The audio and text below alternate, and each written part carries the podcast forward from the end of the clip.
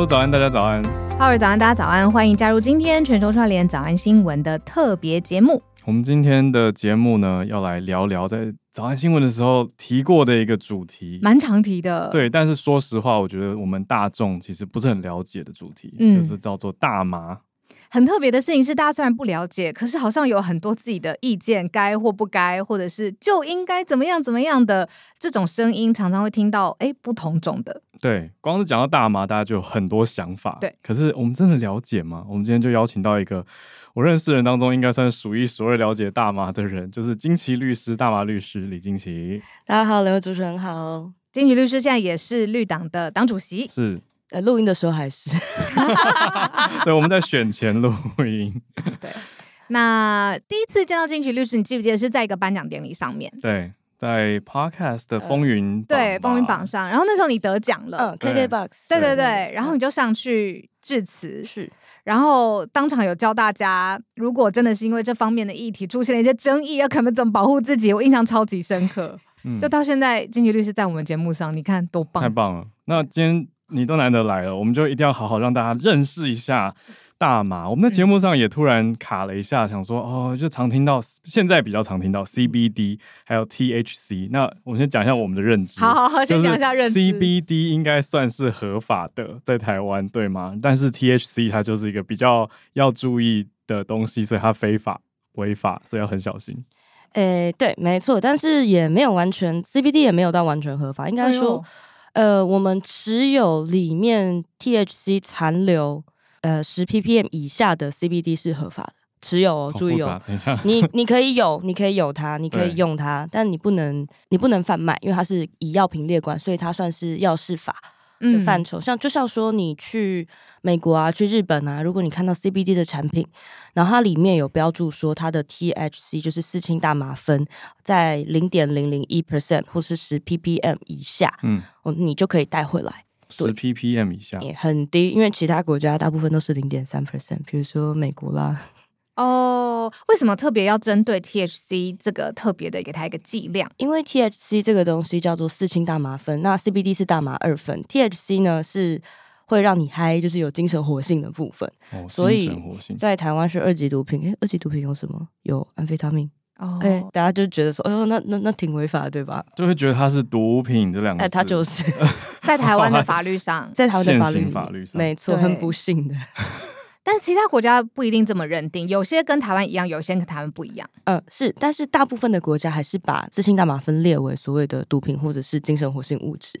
可是这个十 ppm 是谁定出来的？然后是用什么标准？一定是有参考一些其他国家的做法吧？好，这个十 ppm 呢，就非常的有趣。台湾那时候在测定这个标准的时候啊，这个残留标准是全世界应该算是全世界数一数二的低。就是其他像比如说我们莱克多巴胺的残留浓度，哎，那个好像没有很严格，哎，选完了没关系。哦，但是我们四氢大麻酚的残留容许值会这么低的原因，是因为其他的国家他们大部分的公约数是零点二 percent 或零点三 percent。我那时候听到了谣言啦，这是没有未经证实，未经证实。但是据当时的与会者，就是在参与讨论的人跟我说的是说。当时呢，在讲说，哎，四氢大麻酚这个东西，因为毕竟在台湾的刑法里面跟毒品危害防治条例里面是二级毒品。嗯，那但是我们有赛鸽用的那个种子啊，那个赛鸽会吃大麻种子，哦、嗯，是赛鸽饲料。豆质，哎，其实不是，其实不是，它就是一个很营养的一种坚果类。哦、那其实，在国外，像什么 Trader Joe's，它会有那个去壳的大麻籽，OK，就是让你健身补充蛋白质用的。哦，那。那时候就说，哎、欸，那个还有中医师中药里面的火麻仁，也是其实也是大麻种子。他们说不行啊，这个还是会有微量的残留四氢大麻酚。如果你说那个零残留，嗯，啊，我们这些都违法，这些产业怎么办？这些都二级毒品。对啊，他想说那个我只是一个养鸽人家，你就持有二级毒品，救命这样子。结果那时候就说好吧，那怎么样测会测不出来？定什么样的数值会让这些种子火麻仁也好，鸽子饲料也好，不会超标，嗯、不会超标？那时候就这样子敲出了这个十 ppm，完全没有什么其他的医学根据。这个谣言听下来会觉得他怎么没有很科学的感觉？但是有没有觉得很有台湾特色？于是我就信了。可是又很严格，对啊对，就是比其他国家严格嘛。是，所以它后来导致了非常多问题。因为我们在其他国家的超市里面，比如说美国也好，那日本甚至在唐吉就可以买对，唐吉诃德有超多的 CBD 产品，日本哦 CBD 产品，然后他可能不小心哦，就是有 THC 超过台湾的十 ppm，对，那就会变成明明他也不能说明明啊，就他在日本或其他地方是合法，可是回到台湾就变二级毒品。而且最好笑的是，他们其他国家的，因为它不会验到这么低，它只要验低于零点二或零点三 percent，标了是不是？它就会写 non-detective，它就写 ND，OK，、oh. 或是写零 THC。那我们我们的民众谁知道？对，零 THC 结果它其实是有的，对，然后超过台湾的标准，十五 ppm 之类的就超标喽。因为我在唐吉诃德有看到，就是有标榜对美容有帮助的 美容圣品，然后那时候我就纠结了很久，卡在那边到底可不可以买，会怕。可是我还有一个问题，就是既然它要进，不论那个最高剂量是多少，你说让你还精神活性。那一定是有它的风险，所以才进，对吗？对，就是像是说你你在一缸水缸里面滴了一滴海洛因，你们家水塔里面放了一滴海洛因，它真的会影响到你吗？这是一个问题，就是它的它的有效剂量其实没有那么低。那另外一件事情就是说，比如说我们常用的那个甘草止咳水，嗯嗯，诶，那里面其实有鸦片丁，而且那个验尿会阳性哦。有有有，我的医生有跟我讲过，哦、过对，感冒药也有可能。他说你不要吃太猛哦，就是有人吃到最后会常常回来跟他要那个成瘾了，开那个药水给我喝。嗯嗯嗯，所以这个东西就是它的标准都比这个十 ppm 高很多，就是、嗯、呃应该说它的容许值都高很多，没有那么容易触发了，没那么严格。对，那今天我们国家把它定了这么严格，就会导致我们一些无辜的百姓就会不小心触发。诶，那你带回来就是十年以上有期徒刑。我很怕啊，像我去泰国旅行的时候，我在超商看到一瓶说大麻风味的水，我本来想说啊，好好玩哦，这带回来是不错的纪念品。可是马上想到说，等一等带回来会不会我马上就犯法，就很担心。其实刚刚小鹿跟 Howard 讲的这两个都有可能发生，但是不至于。呃，首先讲说小鹿讲的那个美容圣品好了，对，如果你今天在日本，就是它有 CBD，因为它是一个很受欢迎的新的美容产品。呃，之前是什么胸果素嘛，然后后来又一代接着一代的添加嘛，嗯、现在风头上的是 CBD，但是它加到化妆品或者是洗发精，对，或是保养品里面，它的浓度都非常低。OK，它就是加一个噱头，加一个卖你比较贵，真的觉得不可能会超标。Oh. 它里面的 CBD 的含量有多少都不知道，你你你买那么大一罐，因为我也有买洗发精、跟润发乳、跟沐浴乳，我整套都买了。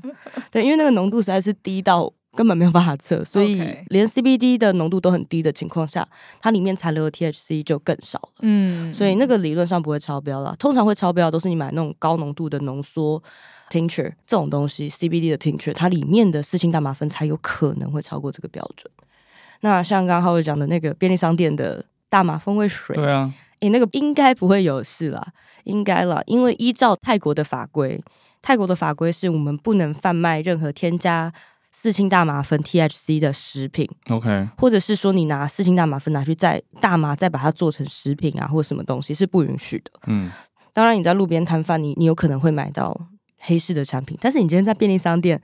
它都有通过他们国家食物什么检验局的，嗯，你才能上架。嗯，而且是一个连锁那种 Seven Eleven 通路，应该相对比较安全。而且那个东西其实只有大麻风味，那一瓶才二十块还是二十五块泰铢？是真的。不要想了。那我想问金体律师，你的立场是台湾应该要提高剂量的合法程度，比如说让它更高一些，还是就完全合法让它可以使用？我觉得那是要分一步一步的，一步一步来。第一步是说，我们先。希望它可以把这个容许值放宽，嗯，放宽到跟至少零点二 percent 或零点三 percent。这不是说鼓励大家吸毒或是干嘛，或者是说有人就说啊，你会不会去搜集这些 CBD 产品来提炼 THC，就是提炼会嗨的部分？有些人会这样子讲，但是我要说的是，这件事情可能会发生在其他的精神活性物质上，不可能会发生在大麻素里面，是因为 CBD 很贵。嗯，CBD 超级贵。嗯，你去 没有概念。我买过 CBD 软糖，要帮太太就给她吃一点放松，嗯、我就发现哇，怎么那么贵？那一颗软糖大概是一百块台币，很贵呢。嘿，哈，一颗，我是买一小盒，很像那种口含定的，嗯、就就上千块啊。对啊，嗯，通常是一千 milligram 的 CBD 大概要三十块美金。到一百块美金不等哦，贵的贵的是贵的，所以没有人会做这种事情。你买大麻就就去买大麻就好了，对，没有人.就是经济上是不可能啦。所以呃，首先放宽这个标准，并不会真的去导致民众或鼓励民众有碰触 THC 的可能。它唯一的功能就是避免我们的民众不小心触发，因为实在是太惨了。我有个客户，他在那个纽泽西的超市，或者是 CVS 还是那种有点像 Whole Food 那种，就真的是真的是超市。嗯，然后呢，他就看到那个 CBD 油，然后就想说，嗯，他一阵子之后要回台湾，他就寄回来台湾给说啊，反正。爸爸如果看到要用，可以拿来用；弟弟看到用，可以拿来用啊。反正这是他常用的牌子，嗯，那反正他回来也要用，嗯。结果好死不死那个超标了，他就被起诉运输二级毒品。你说刚好那瓶油它的 THC 是超过我们刚刚讲的十 ppm，是因为它明明是 CBD 产品，可它刚好对，因为很多产品它混着都有啊，因为它不可能只有大麻提炼的东西，因为说它是大麻植物本身，它有一百多种。大麻素，嗯，那它要怎么样去把那个四氢大麻酚弄得很干净？就是四氢大麻酚，把它想成杂质，嗯，就是他如果要做到十 ppm 这么干净的 CBD 产品，它的成本就会变高，更高了。对，哦、所以那时候其他国家的标准是零点三 percent 的情况下，他们顶多了不起帮你做到零点一，嗯，他除到零点一，他就觉得我已经弄够干净。对，所以那个女生真的很可怜，然后她一审被判了两年六个月。嗯所以你的意思是说，在一个大麻的日常日用品已经普遍国际化，已经比较越来越常见的趋势的情况下，要让台湾的法律变成一个比较合理的状态？我觉得这是法规调和啦，就是我们跟其他国家的不调和，就会导致这个状况。而且这个零点三 percent 是蛮多国家的公认标准。那我记得欧盟是零点二 percent，就是不管怎么样，哦、至少你就是去对说零点二或零点三，这样子比较不会出问题。我们现在就是。国际上的特别严，就对对，所以导致了这些莫名其妙的事情。那首先第一步就是先放宽这个标准，我觉得比较不会让这些原本他也不是毒虫，他如果他今天是运大麻，运会嗨的大麻，他今天就是明知然后故意运进来，你罚他我都没有什么意见。嗯，但是他今天就是就像你去超市，你去屈臣氏买个牛樟芝寄给你在美国的老爸，然后你入境美国的时候被抓起来，嗯，他说哦不好意思，你要去关三年。就大概是同样的概念，就是你会觉得说，哈，不合理的法律。对，他甚至不是去大麻店，他是在超市。那目前推行起来，这样子讲我们都可以理解的。可是为什么社会上面还是有很多哇，你不行，你这样子怪怪，你支持毒品的这一方面的声音在？因为其实我们刚刚光讲那一段，大概就花了十几分钟，有大家不想理解，是不是？对，因为他太太烦了，太多细节了，就说那你就不要吃就好了。就觉得啊，就不要碰毒品，是不是就一句话这样？然后就一句话打掉，然后你就要花更多的时间跟他解释，这不是毒品。可他还不相信呢、啊。就是有时候就是身边的人出问题，然后他们才会说啊啊，这个不合理啊。像比如说，哦，这种情况常发生。之前在中南部那边有一个直销，他们就在卖 CBD 油，嗯哼。然后那边的妈妈们一次可以买一打，一次那个 tincture 还一次买一打。然后有一个阿姨，好像快六十岁吧。他买了三十六瓶，我说阿姨，你买三十六瓶干嘛？啊，同一个口味哦，他买了三十六瓶，直销真的很厉害。诶，那一瓶，那一瓶两千五还是三千块？他买了三十六瓶，也是一笔钱了。对，而且大家一般想说会用这种 CBD 啊大麻素的人，通常是什么？有国外生活经验啊，大学上学历没有？那个阿姨就是学校的扫地阿姨。那他买那么多干嘛？他他说他就睡不好啊，他的。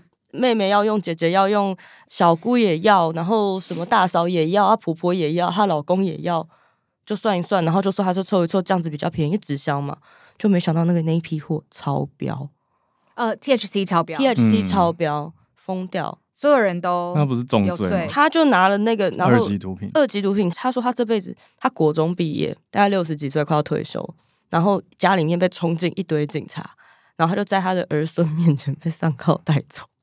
就后来没事，因为那时候检察官有考量说，这个确实不像是会，就是他以他的知识程度不会知道说这个区分的细微，嗯，对，所以那时候他也是心灵创伤这样子，铁定有心灵创伤。嗯，哇，那这个当然是让法律跟国际比较接轨，是一个合法化的优点。有没有其他的你们在推动的原因可以跟大家？这是第一点了，那第二点在讲说。第一点在讲说 CBD 里面的或是其他大麻制品的关于四氢大麻酚的容许值标准是否应该要跟国际接轨，这是我觉得是你要做到完全合法之前的第一步。那你在这一步做完之后，大家开始会习惯说哦，CBD 产品大家敢敢买，敢开始用。像确实啊，你说一个快要退休的一个妈妈，她要三十六瓶干嘛？她就她就觉得之前有用有有效，她觉得她更年期怎么样有效，让它稳定的可以放松，然后睡着。这是 CBD 的功用吗？对，OK。当时的直销商是这样跟他讲.他自己用也是觉得有效，他分身边的人用有效，所以他才定个大的。嗯，那当我们没有这个顾虑，说，哎，我们会不会买回来超标，会不会被抓起来，当着亲朋好友的面、家人的面被上铐带走，只是因为你买了一个保健品。然后呢，我们开始习惯，我们的民众开始习惯，哦，大麻制品是什么？慢慢的去淡化之前我们的反毒教育，把大麻妖魔化的过程之后。那才来谈说啊，我们是不是适用除罪啊？适用除罪跟合法又是另外一件事情。嗯，除罪就跟通奸除罪一样，不是说不处理，我们是说我们不要用刑法去处理它，就会比较。嗯嗯、所以之前绿党选举的时候，我们有一直在提这个议题，这样，但是还是小党啦。哦，我听懂一个重点，不要用刑法去处理它，有可能有其他的法律可以给他。管制是啊，就是说，嗯、呃，用除罪就是只是说他去刑化 decriminalize，嗯，就是他把犯罪，对他把那个刑法拿掉，拿掉，但是不代表不处罚，因为现在施用者被抓到，说实话，他们连前科都不会有。现在啊，现在的法律，但是我们会浪费非常多的司法资源在上面，因为我们要首先要抓他，你要派个像之前九面事件啊，为什么不会有前科？不是现在还在刑法里吗？但是他还起诉跟不起诉啊。哦，就是为了要让他们有一个比较合理的待遇或判决，必须要经过这些程序。对，他们就是，比如说现在抓到，如果你是使用跟持有二十克以下的任何大麻，包含大麻的二级毒品二十克以下，那你这三年之内没有被勒戒过，嗯，你就可以说呃去戒瘾治疗或是去勒戒。那不管是戒瘾治疗或勒戒的话，你都不会留下前科记录。呃，去勒戒的话就是不起诉，去戒瘾治疗就是去医院每个月去验尿，那就是缓起诉。嗯，怎么样都不会有，不会有前科，刑法记录。但是这个过程，这个过程就会浪费非常多的司法资源。你要去开庭，然后我还要派人去抓你，然后我还要写缓起诉书跟不起诉书，因为这是刑法必须要经过的流程。对，然后你一个检察官，哦、一个检察官，他一个月要处理一百件案子，哦，有这么多？有可能最近诈欺案件爆炸的话又更多，哦、这个是一百件，听说是已经。比较好的状况，而且好像检察官还有业绩吧，嗯、会希望自己手上的案子，比如流动快一点啊，结案数好一点啊，起诉几率高一些啊，等等的，所以很很累。所以像这种，其实他最后也是你要么罚钱，要么去乐界，要么去看医生的东西，真的不需要让他进到地检署或者是司法系统里面去浪费这个司法资源，因为你得到的。你得到的结果其实是一样的。那如果我们说我们今天去刑化或者是除罪化，对施用者，注意只有施用者哦。那我们是不是先拿到之后抓到之后说好吧？那先罚钱两万、五万、六万。刚刚讲说三年内没有乐戒过，你可以缓起诉或不起诉。嗯。那如果你是有的话，那通常会判两个月有期徒刑，一颗罚金叫做六万块。嗯。那你为什么不直接罚六万就好？两年哦，两个月哦，两个月，两个月，两个月。那为什么不直接给他一张罚单，叫他去缴六万？就是还要变成刑法走这个东西，对啊，中间到底浪费了多少司法资源？嗯、然后再说，除了就是说你缴罚款之外，那你就去评估嘛，你直接送进医院评估，说好，你真的有成瘾的问题，嗯，你真的有成瘾的问题，你就去做戒瘾。那其他的没有成瘾的人，他缴的那些六万块就可以来付。去 cover 这些费用，的成本，嗯、或者是他也可以自费做戒瘾，这就是都可以做，细节都可以再讨论。那现在的情况就是，嗯、我不管你有没有成瘾，你只要一施用，国家认为你有成瘾，那你就给我去戒瘾治疗。哦，这整个逻辑是绑定在一起。对，然后我们的戒瘾门诊就塞了一堆没有成瘾的人。但是走个形式必须要去那，对，所以等于说那整个都没有用哇，所以整个这个牵涉到你刚刚提到的这几个资源的应用，都有更好的方式。是啊，所以其实之前绿党一直在提选举的时候一直在提，我们在路上扫街的时候会说啊，你也是假 dog。你们就是是让大家可以，因为没有极端，因为你跟一般大众去沟通说什么国际适用，然后什么资源不要耗费，他们真的会说关我什么事？对啊，那说你一开始就不要碰它就好了。对，那后来我的策略就会变成说啊，我们就花太多钱在这些人身上了，我们这个策略是更省钱的做法了。更省钱有效，经济有效，然后那些、哦、就是要讲 CP 值，要讲对大家国家有好处，大家才会觉得，然后、哦、你在推好东西，大家就买单了。哦，台湾真的很喜欢 CP 值，这很重要。嗯，这真的很重要。哎、欸，我今天特别为了这一集啊，我特别去网络上面看一下大家现在的想法为什么，嗯、然后就我不知道为什么，我就逛到一个论坛去，那个论坛呢，就是充斥各式各样出了嗯糟糕事情的嗯大麻经验。就是来自各国的人，然后上去写的，然后他们就统称那个东西叫 bad trip，就是出了一些怪怪的幻觉。可是 bad trip 对是幻觉的体验不好的意思。对对对，不是真的去了一个有伤害的旅程，就是。可是那里面有很可怕的，嗯，我不知道是不是真的，嗯但是或者是听到，他就说有人会开始伤害自己啊，或者是冲出去啊，然后造成后续的意外。我们讨论大麻潜在的危险。对大麻的部分的话，嗯，据真正的医学统计啦，那个没有人因为大麻过量死掉。哦，这是第一点，这是需要强调。他被自己呕吐噎死那个不算哦，就是这个令这算被噎死，这是这算是被噎死。就是说，呃，比如说有人嗑药嗑到过量，然后他的呼吸中枢被麻痹，他就死掉了，要像这样子才算。嗯，那大麻呢？因为它好像是说我们呼吸中枢还是什么哪一个中枢部位没有大麻素的受器，所以我们不会这样死掉。OK，对，这是首先，所以大麻过量它不会死。但你会很不舒服，这是第一点。好，那 bad trip 的情况下，有可能是他混用了其他药物，那更多的可能是说他买到的是合成的大麻素。合成的合成的大麻，就是它其实类大麻，它不是真的大麻。哦，是说它不纯的意思吗？呃，所以对人反而不好。对，就是他他买的东西可能便宜，有的是为了要规避法律，像比如说日本，哦，日本 THC 不行嘛，但是他们就有合成出很多的大麻类制品，大麻软糖。对，但是那是合成的。那因为日本的管制还没有管制到那一个特定的化学物质上，嗯嗯，嗯，那它就可以卖，没有违法就可以卖啦。就有人就用到就不舒服，所以之前的那个驻大阪代表处还有发新闻稿说：“哎、欸，我们去日本的访客要注意，嗯、就是这个东西不能乱吃。”等于那个在日本其实是合法的软糖，但它其实吃了有可能会导致 bad trip。对，就是它的剂量不好抓，那你可能第一次用，然后你就 overdose，你就用到太多的。大麻剂量太重，嗯，然后你没有这种感觉过，你就会害怕、会恐慌，这是正常会发生的。那 OK，那因为不会死掉是这个非常远的界限嘛，我也希望我吃到东西的时候。没有其他的副作用。但你在你在那个状态里面，啊、你就会只要告诉自己，等一下不会死，不会死，不会死，你就比较不紧张。很多。通常大家都觉得完了完了，我等下要死了要死了。对啊，很多去泰国在那边抽大麻，第一次抽大麻就抽到坏掉，就说完了完了，我等一下是不是要死了？那坏掉意思说那个品质不好？不是，他就是抽到过量。哦哦，就是他呃，尤其是用吃的，我不知道各位你们这边的听众朋友，哎，不要可以聊可以聊，不要在台湾用哦，不要在台湾用哦，no no，被抓你要麻烦找经济律师喽。要找经济律师，对，就是如果你今天大家蛮。常去泰国玩吗？那用吃的很容易过量，因为呃吃的，尤其是泰国，其实大麻食品还没有合法，所以你吃的时候不知道剂量有多少。OK，它没有标示的。对，像美国的话，就会一颗软糖上面就会写 five milligram 或者是 ten milligram，一格一格的，你就会知道你自己吃了多少。嗯，泰国不会写。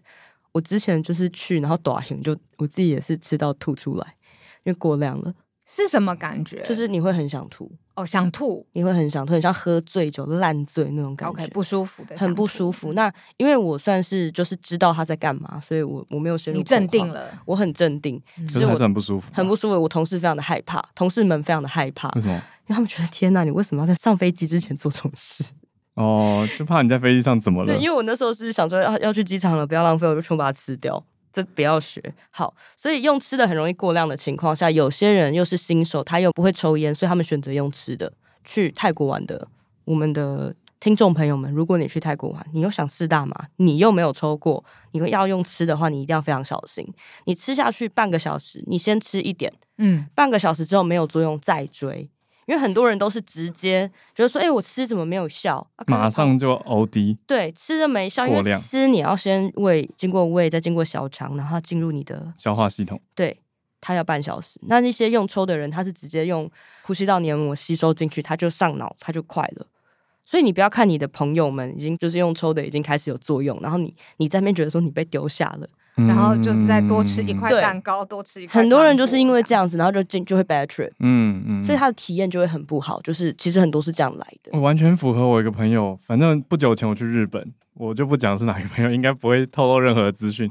总之呢，他吃了软糖，他觉得一颗吃下去没感觉，他马上吃第二颗。然后我们去吃晚餐的时候，他整个人看起来不像在跟我们一起吃饭，他也坐在那边，可是他一直说。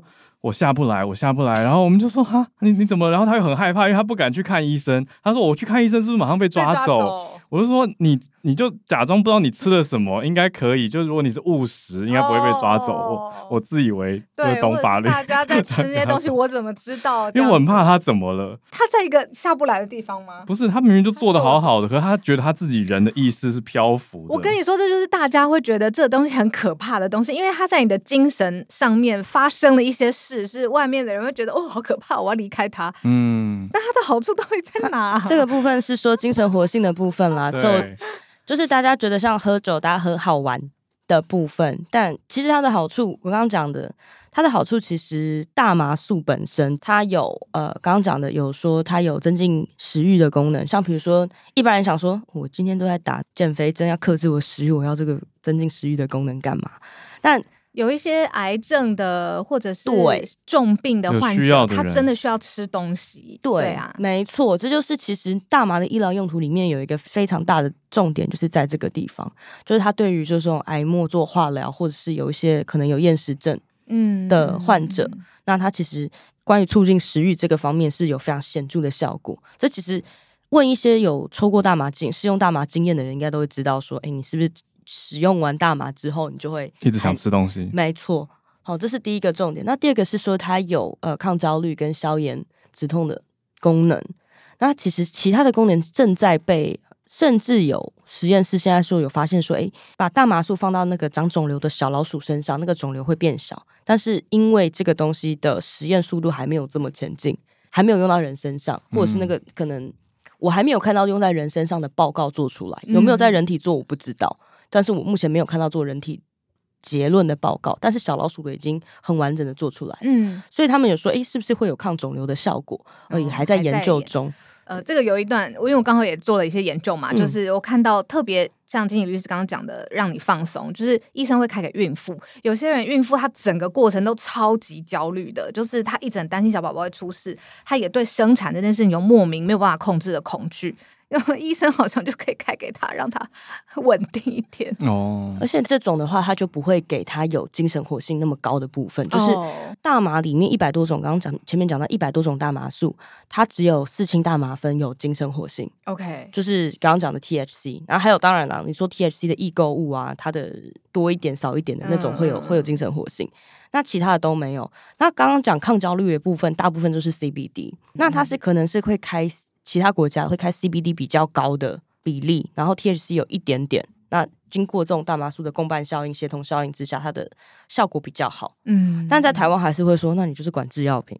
哎，有，现在台湾有一款在治疗小朋友的难治型癫痫的药，就是大麻做的。嗯、对，它里面有 THC 有 CBD，不会不小心犯法，是因为它有它是管制药品啊，就像医生才能开。吗啡是毒品，但是它也是管制药品，这样可以理解。一样的意思。嗯，对。但它很贵，非常的贵。嗯，OK，讲了一些好处了，还有吗？嗯、呃，关于医疗的方面就有这些，就是刚刚讲的止痛镇静嘛，食欲啊，呃，食欲，然后慢性疼痛，它的疼痛止痛效果，它是对慢性疼痛比较有效。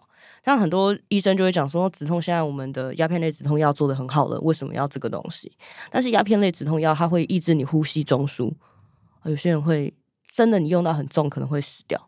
哇，大麻就刚刚讲，他在呼吸中枢没有受气，所以他不会有这个问题。哦，了解，不同的风险考量啦。对啊，就是说不是说你有 A 就不需要去发展 B 这个科技。嗯，我觉得这是两件事。嗯，听到这边就全部想说，好，那我们就让它全部变成医疗用药开放合法就好了。毕竟有医生把关，日常的我们还是不要起飞，不要去怪怪的旅行。如果有一派。这样子的生意你会怎么说？我觉得，呃，目前台湾可能如果要走到最完全合法的话，从一定是先从医疗开始，嗯，要慢慢的放宽，说，哎，它的适应症就是什么样的身体不适，什么样的疾病才可以用有大麻的药，嗯，慢慢的放宽，从一开始，比如说我们现在说，啊、呃，说罕见疾病，嗯，然后后来说，哦，你是癌末食欲不振，然后后来再讲说，呃，一般的普通癫痫或者是什么什么症状，然后慢慢的放宽到广泛性焦虑。也可以用大麻，嗯、再放宽到说，我今天假装了，假装了，我今天脚扭到，呃，也可以用大麻来治。太痛了这种。对，嗯，其实也不用到太痛，其实很多国家的运动员都会用大麻类的止痛的来做止痛，嗯、所以借由这个适应症的放宽，会越来越多的人可以适用大麻。嗯，那大家在这个过程中，国家我们的整体社会会开始认识，然后知道说，哎，大麻应该要怎么样正确的使用，再来谈说我们全面开放。我觉得真的要，如果今天台湾想要走到全面开放大麻，就像加拿大一样全面开放的状态的话，前面应该要经过这个过程。泰国就是走太快了，所以它后面很多问题。哦，你说他直接一步把医疗用都合法，虽然他不能进食品，可是怎样快？对，泰国是他从开放医疗，然后到直接说啊，我们现在除罪，我们现在就不管你。泰国的法治形成过程比较有意思，跟我们比较不一样。我们是会先有一个完整的配套措施跟法律上路，然后我们才说 OK 好。那比如说通奸除罪，然后怎么样配套的，其实当时都想好了，我们才说 OK 除罪。那泰国不是，泰国是说 OK 除罪，然后后面配套不知道，反正滚动式修正嘛。我先让民众去，我先让我的人民去看你们会做出什么事情来，然后我们再来制定法律。所以之前那个泰国有很长一段。大麻的法律真空期就没有法可以管的这个地方，对啊，所以大家什么都有，嗯、什么都生出来，然后慢慢的政府才会开始发现说，哎，问题会出在这里，问题会出在那里，慢慢的把它收敛起来。嗯，所以他现在才在讲说，哎，我们想要说，呃，只要回归医疗，但他也不是说，呃，要把这些店都禁掉，他只是说，哦，我会希望你的大麻店里面要有一张医师的牌照，有一个医师的办公室在这里，那他的适应症可能就会很广泛。比如说，我今天心情不好，也可能也可以拿到。嗯，毕竟那是医师，对，他在那里，但就会跟加州模式那时候加州到很晚期要开放全面开放的时候一样啊。呃，我们就是那时候要申请医疗卡，之前我不知道，我们念书的时候都有听过，哎，哪个哪个交换学生有加州医疗那个大麻卡？嗯，就这件事情，大家应该小时候有听过。嗯，他们现在已经演化到说，以前还要真的去花一百块美金挂号。现在已经是手机打开，然后连上他的网站，他就会视讯问诊说，你今天怎么样？How are you feeling today？然后就 I don't feel well，然后说 OK，然后三十秒后就给你一张那个处方，嗯，然后那张就是你的电子版的医疗卡，你就可以去买大麻。哦、那是已经最后开放到这个地步，再来谈说，哎，我们是不是可以全面开放？嗯嗯嗯。那他逐步像泰国一开始的时候，他也是说医疗开放的时候，大概两三年前吧。那时候他是说他的诊所开大麻诊所，然后你必须要去那边看诊，然后他会给你的药是那个诊所自己做的大麻 tincture，嗯，那你只能口服，你不能加在菜里，你不能拿来抽，你不能拿来烧。然后后来他发现说，诶，那什么症状可以再加进来？什么症状也可以使用大麻？什么症状也可以使用大麻？所以慢慢的就是你这个国家的国民合法的、正确的用大麻的基数越来越大的情况下。就已经不是去妖魔化了，已经大家人在学说怎么样正确使用这个东西，嗯、再来谈全面开放。嗯，嗯好，刚好将讲到这个去妖魔化嘛，那就跟大众的认知有很大的关系，还有新闻媒体的报道方式有很大的关系。通常讲直接一点，大麻现在通常会出现在新闻上，都是有负面的事情的时候，而且跟名人连在一起的时候。对，然后大家就会一阵子各种评论发火啊、生气啊，比如说我们讲近期一点的 YouTuber Joeman。他持有大麻被发现以后，就是写的好像说哇，什么警方雷厉风行扫荡，然后抓到他，所以很多人就开始骂了什么。那用 Zoe 你的观点来看，你觉得媒体的报道是带着什么样的问题，或者是嗯，我一个阴谋论，这绝对是法务部的受益啦，这是法务部受益之下的做法，因为以前不大会直接这么花这么多的资源去抓一个使用者，因为我们刚刚前面。有讲过，施用大麻跟持有二十克，施用加上持有二十克以下的大麻的情况下，是你连前科都不会有，所以九面的情况下是不会有前科。哦，你的意思说，实际上它不会那么严重，一个很轻的罪。这个罪超级轻，应该要直接被除罪的，适用除罪就完全适用在九妹、蕾拉这些人身上。可是，在媒体上炒得变很大的一个风波，所以我才说这件事情是不是法务部的受益？因为其实法务部对于有很多创作者跑到泰国去做一些呃大麻产业的介绍啊、开箱啊这种，很多，他们很不开心，所以他们前阵子一直发了很多新闻稿说，呃，如果你去讲。大麻无害，或者是说你去示范怎么抽大麻，我不管你在世界上哪里，我不管那个地方大麻合法不合法，你都有可能面临七年的牢狱之灾。我看到这个，我看到你告 Elon Musk，对，气死。那就是法务部曲解法律，但是有很多创作者真的有受到影响，因为真的法务部有发现说，哎，这些创作者 YouTuber 也好，或者是做那个 TikTok 那种短影片的也好，他们也是会就是在讲哦，泰国的大麻怎么样怎么样。嗯大家也好奇嘛，所以会有人看呐、啊，啊、然后他们就会制作相关的内容。对，法务部就不高兴啦，所以我那时候才觉得说，哎，法务部今天这么大动作的去做这件事情，然后下通稿、下新闻稿，哎，大家要注意哦，当时 Joeman 这些人被抓的时候，都还在侦查中，even 现在都还在侦查中。嗯、大家应该有听过一句话叫“侦查不公开”，嗯，它也不符合任何侦查要被公开的例外状态。都不符合任何一点。说实话，跟你跟我的日常都没有关系。对啊，他也不是什么重大社会案件，或者说他是正在有一个，比如说呃，有一个小女孩或是小男孩被绑架，一个小朋友被绑架，虽然侦查中，但是我们需要全民来找这个这个人提供线索，这种情况，嗯，完全不是，而且他又是轻罪，嗯，为什么在侦查过程中，他的侦查有点过于公开？所以这件事情，如果不是法务部这边配合的提供资料，不可能会有这些新闻出来。这些行动不应该被揭露。法务部要联络记者太容易了，他发个简讯，所有的人一下子就知道说哦，今天谁被抓进去。而且记者也觉得这个收视率很好。他们有那个，他们其实有一个媒体室在那个楼上，在地检署楼上。嗯，那其实就是这样跑司法线的记者就会知道啊，就是好，你今天惹法务部的那个叫什么公关处还是什么联络人不开心，那你后面可能。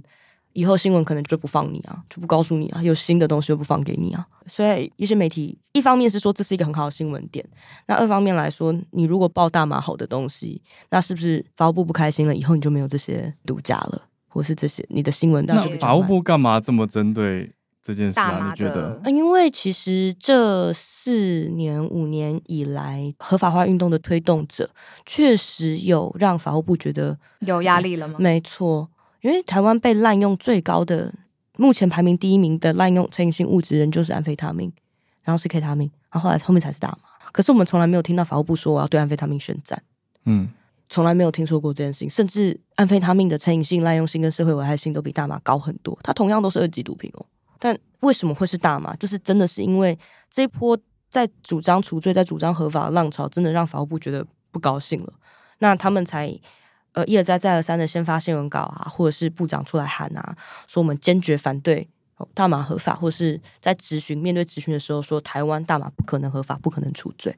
嗯，那我现在理解法务部的立场了，然后也理解哇，不合比例嘛，它过度的细节公开。嗯、可是对于受伤的名人来讲，这一切的讨论都太晚了，因为当时以 Joeman 来说，就很多人就说你就是做了一个犯法的事情，就。看过去就是会有这样子的结论。嗯、那我还有认识，在更早之前，那还不是 YouTube 的年代，他自己可能有网红，然后生意就这样子，他的公众事业就完全毁了，了真的。所以这件事情，其实我觉得法务部很可恶、很生气的事情就是这样啊！你怎么可以为了要杀鸡儆猴，然后去毁掉一个让 Joeman 这些人承担他原本不应该承担的？不符合比例的的处罚，或是公众舆论是啊，这是不符合比例的处罚。他侦查不公开的权利呢？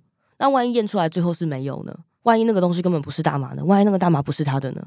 那最后新闻是不是也会传过水无痕的就这样过去？像当年美秀集团的有一个团员，嗯，然后他被抓，反正就是有个乐手被抓到说持有大麻，但是后来他验尿是阴性啊，验尿那时候抓到的时候新闻弄多大？最后验尿阴性的新闻呢？哇！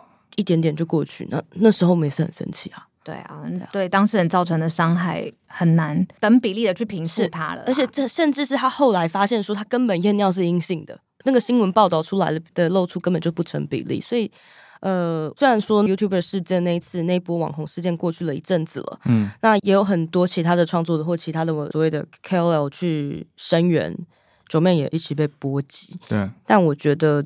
这整件事情就是不是说你今天犯一个小错你就该死啊？就酒驾比较可恶吧，酒驾会伤害人，嗯、他们就是躲在家里抽大麻。我就想知道伤害了谁。那如果这件事情真的被国家定掉了是一个很严重的犯罪的话，那他的刑度就不会这么轻。嗯，他的法定刑就不会是长这个样子。我觉得，因为是因为我们刚刚有跟你聊前面开头那段，我们才懂。不然你跟一般人讲，他不会意识到说这个刑度，所谓这光刑度这两个字就已经有点难。六万，对，嗯，对啊，一般人就会觉得说，哇，国家在施行正义，因为这个是吸毒、碰毒品是不好的，所以他们被抓、他们被谴责是应该的。因为我还有听过说法是，那这样。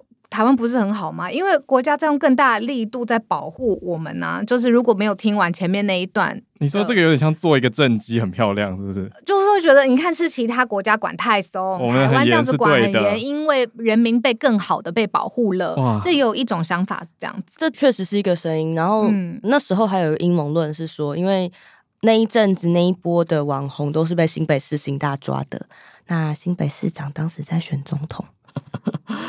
然后他以前又他以前又是警察，所以这是一个政绩，表示他的一个反毒的决心。这样子，当时有另外一波阴谋论是这样讲，但是说刚刚小鹿讲的这个，就是说其实国家在保护我们这一点，这个当时也有人提出来，就说你看像美国路上都是都是丧尸，那是用芬太尼的人。那其实首先那些丧尸是用芬太尼，那第二就是对，那是一点点就可以把一头大象弄倒的那种，它本来是药，它其实是药。嗯，那。第二点就是说，因为美国的医疗制度其实非常的糟糕，我们也不是说开放就要完全学美国，我们是可以学一些比较好的国家，怎么样正确、经济有效的处理这些使用者，这才是真正保护我们的国民。有没有哪一些例子啊？可不可以跟我们分享？好的，因为今天我们一开始找经济律师的时候，嗯、还想问说，如果真的假设，比如说医疗或是部分合法，那对于一个国家带来的经济或娱乐价值，是不是很好的、啊？嗯。是没错，因为其实大麻是一个高经济作物啦。首先，刚刚讲到，我们刚刚前面在聊说 CBD 那一点点一颗软糖就要一百块。然后我们如果说除去这个说可能一般人没有用过，那我们看新闻，看那个法务部新闻，不是常抓到一间什么民宅里面种大麻，价值上亿。嗯，有常看到这种新闻。你一个民宅里面了不起二十平，它价值可以上亿，这是这个比晶圆厂还好赚吧？嗯，对吧？开始聊 CP 值，对啊，又是聊 CP 值，我们的民众就爱 CP 值这个点。所以刚刚小鹿提到说，会不会对台湾的农业经济啊带来很大的效益？当然会啊。我们光讲说，如果 CBD 这个产业工业大麻，我们不谈做会有精神活性的四氢大麻酚 THC，我们讲 CBD 就好，它的产值就非常非常高，甚至可以带来台湾下一波的农业转型，都说不一定。我们那时候我记得好像四年前吧。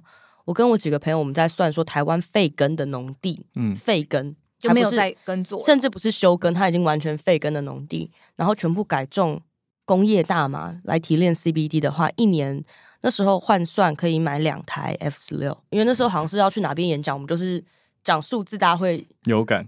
种大麻救台湾呐、啊，的意思种大麻不要种工业这样子。我们那时候结论是这个，说我们这样就可以把那些高污染工业拿来移出台湾。那更不要讲说后面在栽种过程中，我们的农业的周边产品，其实这整个绿金产业，我们叫它绿金产业，因为真的很赚钱。绿金 （Green Gold）、嗯、绿色金融的那两个字，嗯、没错。然后它只有百分之二十不到的这个产业里面，不到百分之二十跟 THC 有关，剩下的都跟 THC 所谓的毒品、所谓的违法成分没有关系。嗯，所以比如说像我们做那个兰花分身用的那个 clone。呃，兰花，兰花，兰花要复制，不就是比如说，兰花不是用种子种，它会是剪一段那个芽，哦、然后放到那个长得像果冻的东西里面，然后它就会长出来，长出新的兰花。对，那个基底那个东西，那个果冻的那个东西，那叫做克隆胶。OK，那个东西可以完全用在大麻产业里面。然后这些周边产品，其实才是真正赚钱的东西。像比如说 LED 灯、灯架，他们种那个种大麻用的那个支架。这些东西其实台湾的台中彰化那边的工厂都可以做。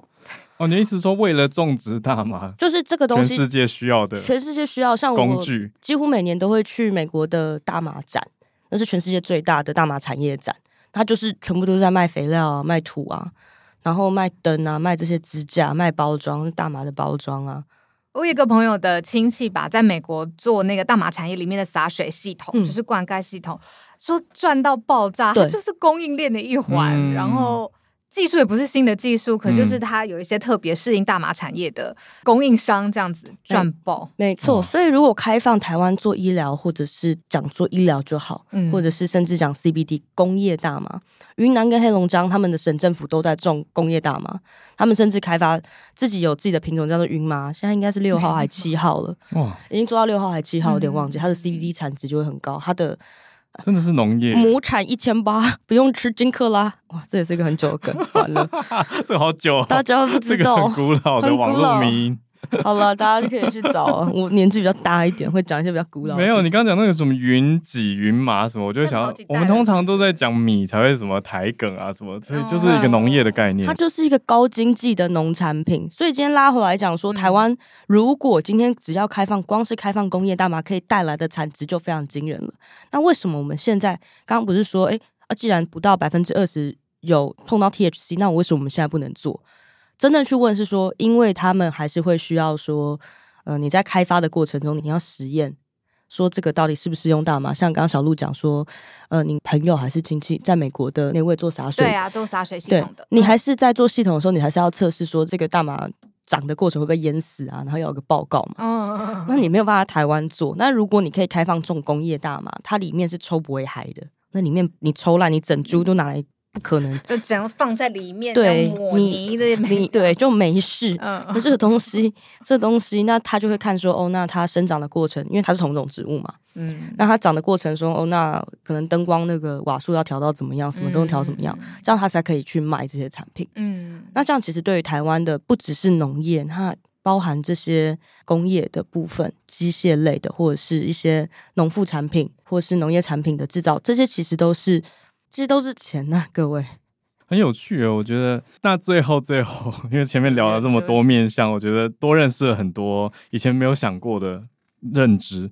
那最后可以聊一下你在做这个大众的，应该说推广上，还有大麻的认知的议题的了解上面，要怎么做会比较好？这个应该就可以带到你现在绿党的身份吧？嗯，这件事情就是之前选举真的是选到觉得。很累，但是还是要做。你今天看起来比较累。对啊，就是因为呃，我们今天录音的时候还没选完。投票前两天。投票前两天，我觉得就是那种期末前两天，最后要极限了的状态。然后把时间留给我们节目，嗯，我觉得很重要哦。谢谢两位。我这不重点，我好像不是，我好像要收尾了，不是。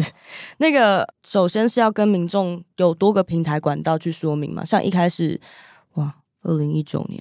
快五年了，嗯、那时候做大麻烦不烦？也是一开始想要除魅，去讲这个东西，讲大麻。那那时候 NCC 会管，哎、欸、Podcast 最自由的媒体，对啊，不会被管。NCC 不管 Podcast，对啊，不然来抓我呀，来抓我呀，没有法现在。对啊，来抓我，所以那时候才要做节目嘛。那跟大家讲说，哎、欸，不是在鼓励大家吸毒，那你要知道大麻的。坏处之外，诶，其实大麻有什么好处？或其实法规上有什么不合理的地方，导致一些本来不应该被处罚的人被处罚？像我刚刚讲的那个去超市买精油的那位无辜的无辜，的女士，她真是倒霉到爆炸，她爸爸还过世。你说刚好在那个时间点，对，他那个是寄回来给他重病的爸爸用，就是他爸、哦、他爸爸那时候已经癌末，嗯、然后想说可以用，就后来一个孝心，对，结果自己被，而且他爸爸还眼睁睁的看着他的弟弟被带走。哇，因为他是收件人？对，超级差嘛，就很可怕这样子。然后我想说，这真的是这个法律真的很该死。好，对不起，讲的重了。呃，拉回来讲啦，就是说，除了做媒体之外，做节目之外，那我们比如说，我们之前也会上街，有个团体叫绿色浪潮，那他们其实也是从差不多也是一九年开始在做合法化运动。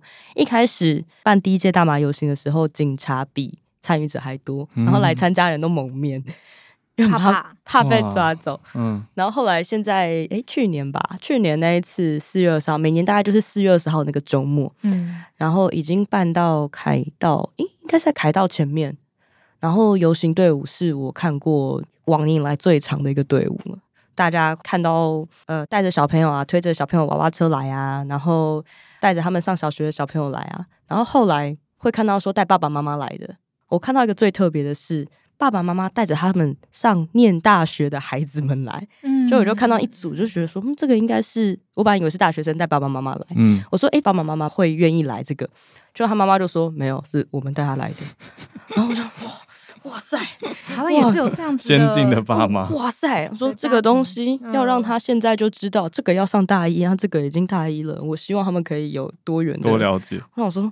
我这真的是不简单，嗯，然后大家开始那个活动变成比较像嘉年华这样子，就很像市集，然后游行，嗯、就是大家就是有上面有音乐表演啊，然后有各个摊位，就不像是一开始很肃杀，一开始的时候，嗯，嗯，好像就是我出来讲这个，我就是要跟政府对干，对对，就是以前我们是去陈抗那个现场，都感觉就是悲情啊、抗议啊，就现在就是很欢乐，嗯，然后人越来越多，我就觉得说这是一个社会的进步、社会沟通的过程，嗯，然后再加上说、嗯、绿党大概一九年那次选举就提过，那时候还没有敢讲大麻除罪讲这么前面。那时候只是说那个要放宽医用大麻制剂，我甚至不是说医疗大麻，有印象说制剂医用大麻制剂，这是邓惠文医师想出来的词。嗯，他说。他自己也是支持的，所以他那时候有找了很多他精神科学界的朋友、医师朋友来一起共同参与这个政策讨论。然后那时候共同结论就是说啊，我们用医用大麻制剂。嗯，当这个讨论拉到政治的层面的时候，就比较不像是一堆所谓的毒虫在街上主张说我要做大麻，我，给我大麻，他们就是已经脱离了这个阶段，开始变成说它是一个真正的政策讨论。那到这一次选举。又过了四年，那我们直接把说大麻去妖魔化、大麻除罪跟放宽适应症这些东西，直接拉到政见的第一个放放非常前面，嗯、甚至绿党还敢让我这个看起来就是大麻议题的脸去当共同召集人，让我去当不分区的候选人，而且帮我排第二名，我何德何能？所以这个就是一个社会沟通的过程。当民众在选举公报上看到这个东西的时候，就会觉得说，哎，这好像不像是来乱的。我知道有一些政见看起来像是来乱的，比如说很多哎、欸，上面。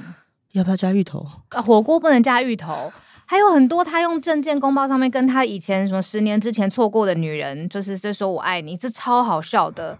这可是那个很贵，那个要二十万呢。对啊，你要登得上去。因为他说他那个登报告白更贵。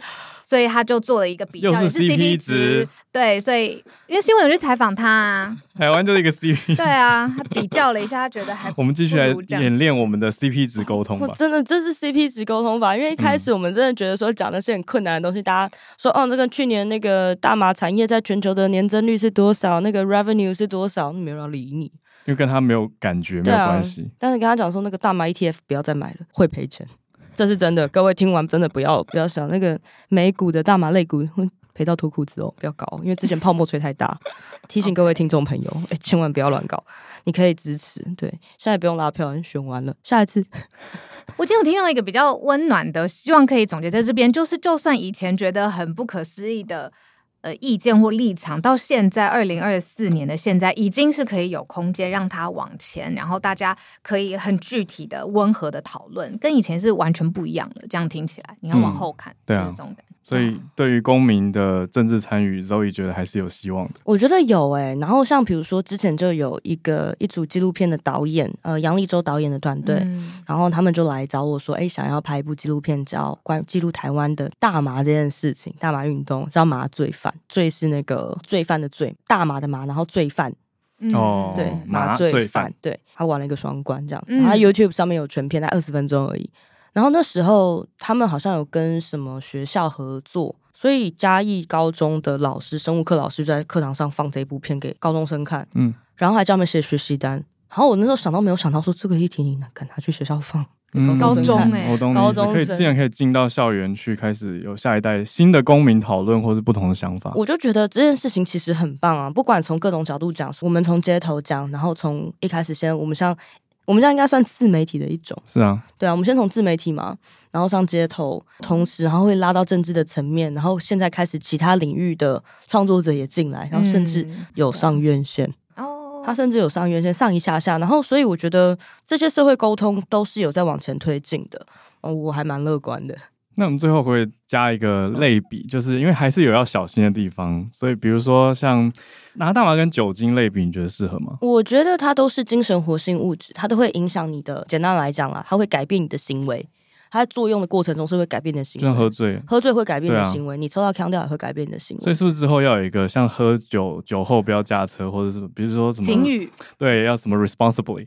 对，麻驾这件事情其实已经规范在法律里面了，就是不能安全驾驶罪。其实我今天要在这边呼吁大家，不能安全驾驶罪不只是酒驾。它包含你吃了感冒药，或者是你精神不好，精神不好，你没有办法安全驾驶，对而驾驶都是犯罪的，已经写在刑法里面了。过度疲劳这种也算吗？对，OK，其实都已经写在刑法里面，就不要去开车那个状况。嗯，这件事情要杀人的，这件事情是真的大家要注意。嗯，那也不是说今天我在讲大麻除罪，大麻最终该合法，就是说大麻都是好的，没有坏的，并不是。你未成年人，你的青少年脑神经还在发育的时候去用这些精神活性物质，尼古丁、酒精、大麻，它都会造成你的脑神经发展变慢，就是你会变笨。所以我希望。如果呃，听众朋友的年纪比较小，你二十一岁不到二十一岁，或者是甚至嗯，其实二十五岁的脑神经还在，有人还在长。嗯，有这个看过这个说法。慢慢点用，不要太急，不要太急，慢点再用，你还有大家好日子，漫长的人生，很长的人生，嗯、是吧？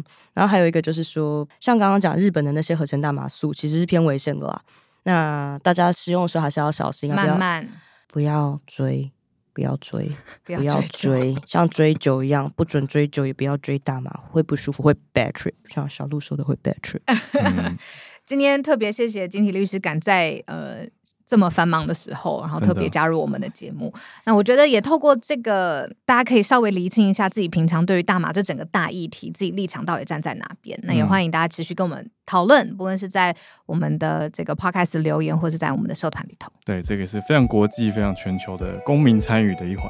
那就谢谢 Zoe 今天来跟我们录音，谢谢两位，谢谢，拜拜。